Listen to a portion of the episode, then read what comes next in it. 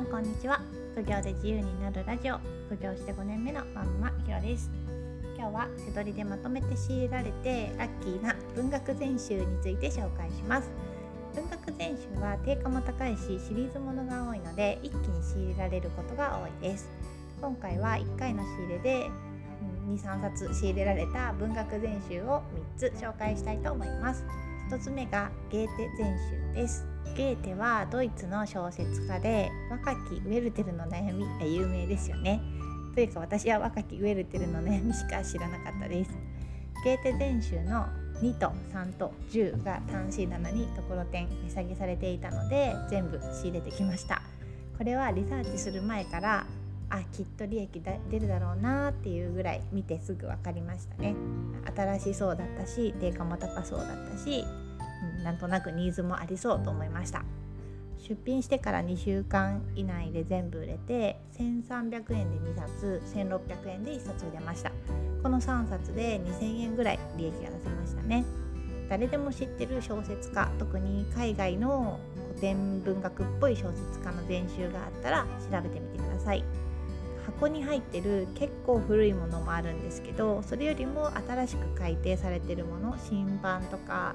新訳版改訂版みたいなものの方が回転率が良くて売りやすいです。箱入りの古いものでもたまにびっくりするぐらい利益が出るものもあるんですけどね。ただ回転率は結構悪いです。次に紹介するのが池澤夏樹個人編集の日本文学全集と世界文学全集です。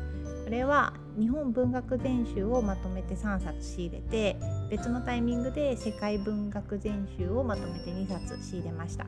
全て単シー棚で220円仕入れでしたね。日本文学全集は1と1718の3冊で1100円と1300円ぐらいで全部売れました。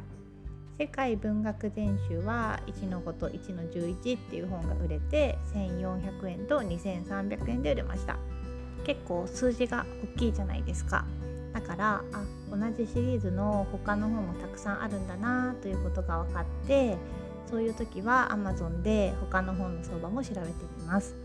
私がパパッと調べた感じではどの本も割と相場は高くって220円で見つけたら高確率で仕入れ対象だと思いますこういう風になんかシリーズ名でこのシリーズ利益が出そうと思ったら Amazon で調べてシリーズが高いのかその本だけが高いのかっていうのは確認する癖をつけておくと知識がより深まっていいと思いますよ。ちょっと話がそれたんですけど、えーと この文学全集は結構分厚い本も多くてレターパックプラスも使ったんですけどそれでも結構利益は出ました。世界文学全集で一番高かった2300円で売れたのは「巨匠とマルガリータ」っていうタイトルです。ピンクですごい分厚い本でこれ1冊で1100円ぐらい利益が出せました。このシリーズは全部なんかパステル調の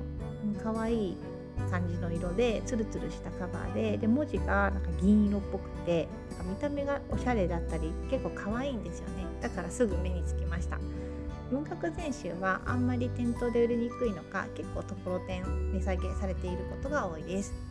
最後に紹介する3つ目は吉野源三郎さんのジュニア版の全集です。君たちはどう生きるのかが有名ですよね。そのタイトルも含めて4冊仕入れました。君たちはどう生きるのかは結構有名な作品なのでそこまで高くなくって売りには1100円ぐらいだったんですけど僕も人間君も人間というのが1800円。エイブリン・カーンが一番高くて2000円ぐらいで売れました。今回は文学の棚で見つけたんですけどもしかしたらジュニア版の全集なので児童書の棚にあるお店もあるかもしれません。文学全集は結構狙い目なので見かけたらリサーチしてみてください。結構まとめてシリーズでガバッと値下げされてることが多いので一気に仕入れられることもありますよ。箱入りのちょっと古い感じのものよりは新しいものの方が回転率が良くて売りやすいです。ブログでは本セドリの販売例をもっとたくさん紹介しているので興味がある方は是非ご覧ください。それでは次回の配信でまたお会いしましょう。ひらでした。さようなら。